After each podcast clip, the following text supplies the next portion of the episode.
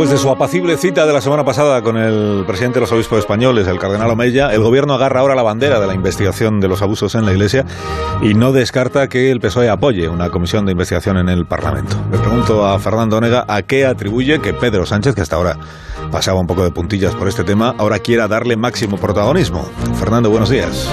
Muy buenos días, Alsina. La decisión del gobierno de abanderar, como tú dices, acciones legales y políticas contra las agresiones sexuales de religiosos y menores es fruto de la presión social. Todo comenzó como un movimiento mundial de denuncias que implicaron a curas, colegios, altos dignatarios y a papas por su tolerancia o su vista gorda.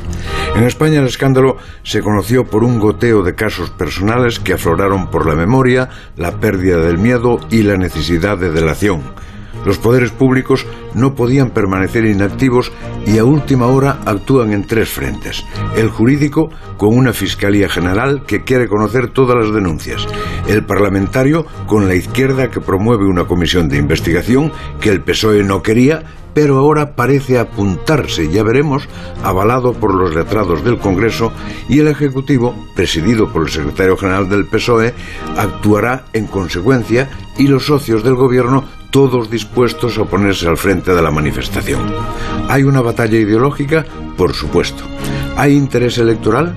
Aunque esté limitado a la izquierda, ningún partido quiere perder un voto por esto. ¿Hay que hacer algo por imperativo ético? La inactividad sería tan denunciable como los hechos. Y si la Iglesia no ha sido efectiva en la investigación y el castigo interno, los poderes públicos tienen el deber de actuar. Creo, por tanto, que el cambio de actitud del Gobierno, si se confirma, es fruto tanto de una política de imagen como de una exigencia moral. Hasta luego, Fernando.